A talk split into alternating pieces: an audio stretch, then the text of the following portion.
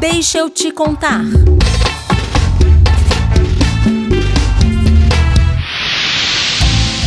O Farmácia Popular foi criado pelo ex-presidente Lula em 2004 para garantir o acesso da população a remédios gratuitos ou a baixo custo. O programa diminuiu o impacto da despesa dos medicamentos no orçamento familiar e implantou medidas de estímulo para a produção e regulação do mercado farmacêutico. Este programa possui modalidades. Uma delas é a rede própria, a outra é Aqui Tem Farmácia Popular e a Saúde Não Tem Preço. Vamos conhecer cada uma delas? A primeira, a rede própria, criou 526 farmácias populares em estados e municípios para fornecer remédios e preservativos. As unidades ofertavam 110 itens, destes, 18 são gratuitos. A outra modalidade é o Aqui Tem Farmácia Popular 35 mil farmácias e drogarias privadas fizeram parceria com o Ministério da Saúde.